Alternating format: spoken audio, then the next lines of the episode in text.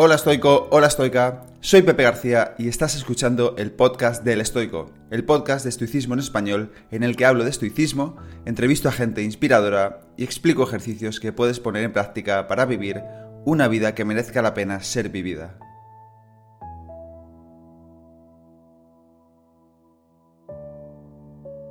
Bienvenido, bienvenida al episodio número 115 del podcast. El episodio de hoy es el primero de una serie de tres partes en las que voy a extraer algunas de las principales lecciones que Marco Aurelio nos deja en sus maravillosas meditaciones. Van a ser 12 lecciones en total y hoy vamos a ver las cuatro primeras.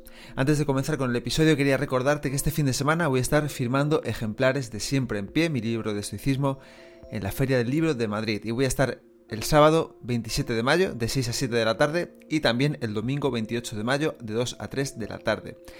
En ambas ocasiones estaré en la caseta número 273, 273. Por si no lo sabes, la Feria del Libro de Madrid se celebra en el Parque de Retiro, así que si te animas me hará muchísima ilusión firmarte una copia de mi libro. Y también para quienes tengáis la duda, porque hay gente que ya me lo ha preguntado, en la caseta también se podrán comprar ejemplares si no tienes el tuyo. Así que ojalá te animes, porque me encanta, me gusta muchísimo poner cara a quienes me leéis y también sirve pues intercambiar impresiones sobre esa práctica de la filosofía estoica. Como siempre voy a dejar los enlaces a toda esta información en los enlaces del episodio, así que vamos hoy con el episodio 115, Marco Aurelio, primera parte, lecciones del emperador filósofo. La primera lección es tener la humildad de aprender de aquellos que nos rodean. Las meditaciones se componen de 12 libros o 12 tomos y en el primero de ellos Marco Aurelio escribe las virtudes que elogia de las personas que más admira. A mí me parece esto una auténtica maravilla. Animo a quien me está escuchando que vaya a ese primer libro y coja las que a él o a ella más le gusten, porque yo voy a resumir aquí las que más me han gustado a mí. Vamos a ello. De su abuelo Vero destaca el buen carácter y la serenidad. De su madre, la generosidad y la abstención no sólo de obrar mal, sino incluso de incurrir en semejante pensamiento, la frugalidad en el régimen de vida y el alejamiento del modo de vivir propio de los ricos, de su bisabuelo el haberse servido de buenos maestros en casa, de su preceptor, soportar las fatigas y tener pocas necesidades, el trabajo con esfuerzo personal y la abstención de excesivas tareas y la desfavorable acogida a la calumnia, de Diogneto, evitar inútiles ocupaciones, familiarizarse con la filosofía y haber escrito diálogos en la niñez. Este me encanta, el siguiente que viene es una maravilla, de Junio Rústico porque es una de las personas que más quiso Marco Aurelio y fue el que le animó a introducirse y también a quedarse en la filosofía estoica. Vamos a ver qué dijo de Junio Rústico. La necesidad de enderezar y cuidar el carácter, el no hacerse pasar por persona ascética o filántropo con vistosos alardes, el haberse apartado de la retórica, de la poética y del refinamiento cortesano, no pasear con la toga por casa ni hacer otras cosas semejantes, escribir de modo sencillo, la lectura con precisión sin contentarse con unas consideraciones globales y no dar su asentimiento con prontitud a los charlatanes. De Apolonio, la libertad de criterio y la decisión firme sin vacilaciones, no dirigir la mirada a ninguna otra cosa más que a la razón, ni siquiera por poco tiempo, el ser siempre inalterable en los agudos dolores, en la pérdida de un hijo y en las enfermedades prolongadas.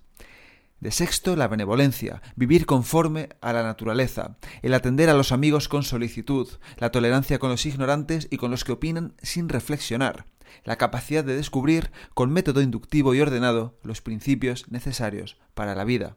De Alejandro el Gramático, la aversión a criticar, el no reprender con injurias a los que han proferido un barbarismo, sino proclamar con destreza el término preciso que debía ser pronunciado. De Frontón, el haberse detenido a pensar cómo es la envidia, la astucia y la hipocresía propia del tirano. De Severo, el amor a la familia, a la verdad y a la justicia, la constante aplicación al servicio de la filosofía, la beneficencia y generosidad constante, el optimismo y la confianza en la amistad de los amigos. De Máximo, el dominio de sí mismo y no dejarse arrastrar por nada, el buen ánimo en todas las circunstancias y especialmente en las enfermedades, la moderación del carácter dulce a la vez grave, la ejecución sin refunfuñar de las tareas propuestas. Y por último, el más largo de todos, pero también el más inspirador, es el de su padre adoptivo, el emperador Antonino Pío. Veamos qué admiraba Marco Aurelio de Antonino Pío. La indiferencia respecto a las vanas apariencias de la gloria, la atención para prestar oídos a los que son capaces de proponer algún proyecto de utilidad pública, el distribuir a cada uno según su mérito, la habilidad en discernir cuando hay necesidad de un esfuerzo persistente o de un aflojamiento, el bastarse a sí en todo, manteniendo su serenidad, la represión de las aclamaciones y de todo género de lisonja hacia su persona, ninguna bajeza para granjearse la popularidad, sobriedad en todo, conducta constante, el respeto con que trataba a los que se daban de veras al ejercicio de la filosofía, la diligencia con que cuidaba razonablemente la compostura de su cuerpo, y gracias al cuidado de su persona, no tuvo casi nunca necesidad de recurrir a la medicina. Aquí hemos visto un resumen de las increíbles virtudes, capacidades, habilidades, principios, valores que Marco Aurelio admiraba de todas estas personas.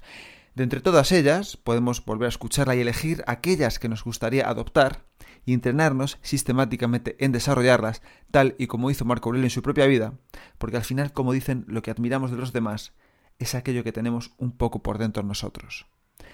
Otro ejercicio que podemos hacer, que es interesante, es este mismo que hace Marco Aurelio, elegir personas de nuestro entorno que más admiramos y ver qué cualidades nos gustan de ellas y poder desarrollarlas e incluso decírselo que seguro que también les gusta escucharlas. Decía Marco Aurelio en otro punto de las meditaciones que una de las cosas que más gozo, que más alegría da, es decir a las personas qué virtudes tienen. Así que este es otro ejercicio que podemos hacer. La segunda lección de Marco Aurelio es que la vida es corta, es frágil y que nos la pueden arrebatar en cualquier momento. Esto es un momento mori del libro, pero es un memento mori, es un ejercicio que Marco Aurelio repite mucho en sus meditaciones. La vida tenemos que vivirla mientras tengamos la oportunidad y sobre todo sabiendo esto, tenemos que elegir con cuidado nuestros pensamientos, nuestras palabras y nuestras acciones. Se escribía a sí mismo una frase que a mí me encanta. Podías dejar la vida ahora mismo. Deja que eso determine lo que haces, dices y piensas. En consonancia con esta lección que acabamos de ver, la tercera es que debemos apresurarnos en vivir la vida. No solo porque se acerca la muerte, sino también porque vamos perdiendo capacidades conforme pasan los años. Cuando vamos haciéndonos mayores, cuando vamos envejeciendo, vamos perdiendo capacidades físicas y también mentales. Y por eso es importante vivir, desarrollarnos, trabajarnos, estudiar, aprender, hacer deporte, con moderación todo siempre, decían los estoicos, porque el tiempo va pasando y vamos perdiendo capacidades. Se recordaba a sí mismo el emperador. Voy a leer un extracto de las meditaciones que me gusta mucho.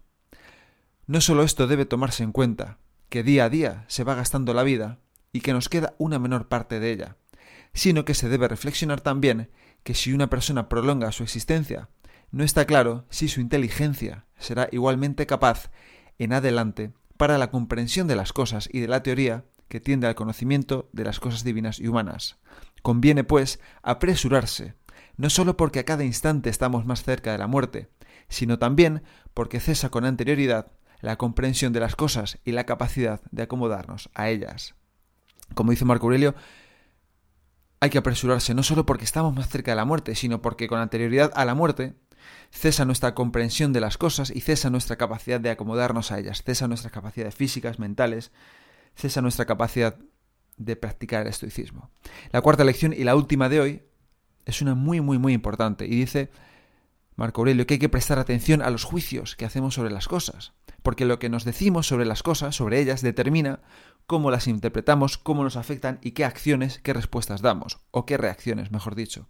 Decía el emperador filósofo, destruye la sospecha y queda destruido lo de se me ha dañado. Destruye la queja de se me ha dañado y destruido queda el daño. Voy a repetirlo una vez más. Destruye la sospecha y queda destruido lo de se me ha dañado. Destruye la queja de se me ha dañado y destruido queda el daño.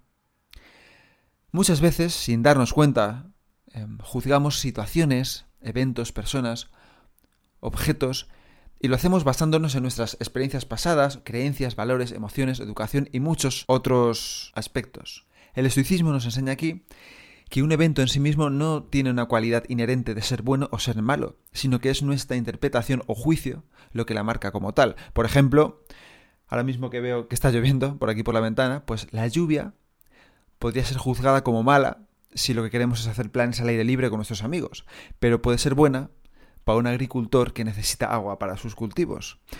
Y es que juzgar un evento como malo tiende a generar emociones, respuestas negativas en nosotros mismos, como la tristeza, la envidia o la frustración. Sin embargo, si adoptamos la perspectiva de no juzgar un evento como bueno o como malo, simplemente lo observamos y lo aceptamos, podemos tener una mayor serenidad a la hora de ver la vida, una mayor paz interior, una mayor aceptación de ver la realidad tal y como es y potencialmente, si hacemos esto durante mucho tiempo, una mayor capacidad para navegar por la vida de una forma más tranquila, sin generar tantos altibajos emocionales, porque cuando juzgamos algo como bueno, pues podemos sentir una euforia, o cuando lo juzgamos como malo, podernos tristes, sino simplemente lo aceptamos tal y como es, verlo y decir, bueno, esto es una cosa, puede ser buena o puede ser mala. A lo mejor es buena para mí, pero mala para otro, o mala para mí, pero buena para otro. Entonces simplemente la idea es, no lo juzgues, obsérvalo como si fueras un espectador externo, esto es algo que se hace en meditación, y potencialmente transitarás la vida de una forma más serena, más tranquila, y generando menos juicios de valor, menos crítica y menos envidias. Hemos visto hoy las cuatro primeras lecciones de Marco Aurelio.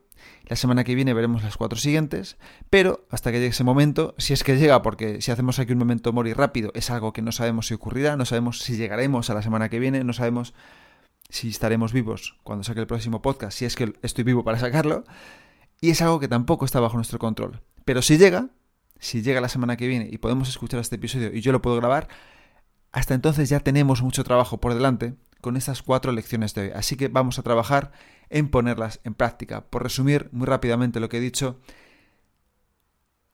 aprender de las cualidades de las personas que nos rodean, saber ser conscientes de que la vida es frágil y de la que la vida nos la pueden arrebatar en cualquier momento y que eso guíe nuestras palabras, nuestros pensamientos, nuestras acciones.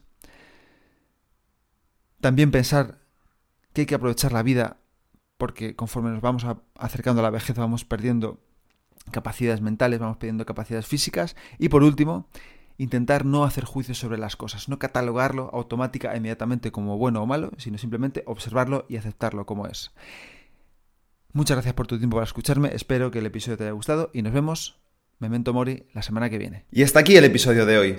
Espero que te haya gustado y que lo pongas en práctica. Si quieres ayudarme a que el podcast siga creciendo y pueda ayudar a más gente, te animo a suscribirte y recomendarlo en la plataforma de podcast que utilices, en redes sociales o mejor aún, a tus amigos. Y si quieres mandarme alguna idea o quieres que hable de algo en especial, puedes contactarme a elestoico.com@gmail.com o en cualquiera de mis perfiles de redes sociales arroba elestoicoesp.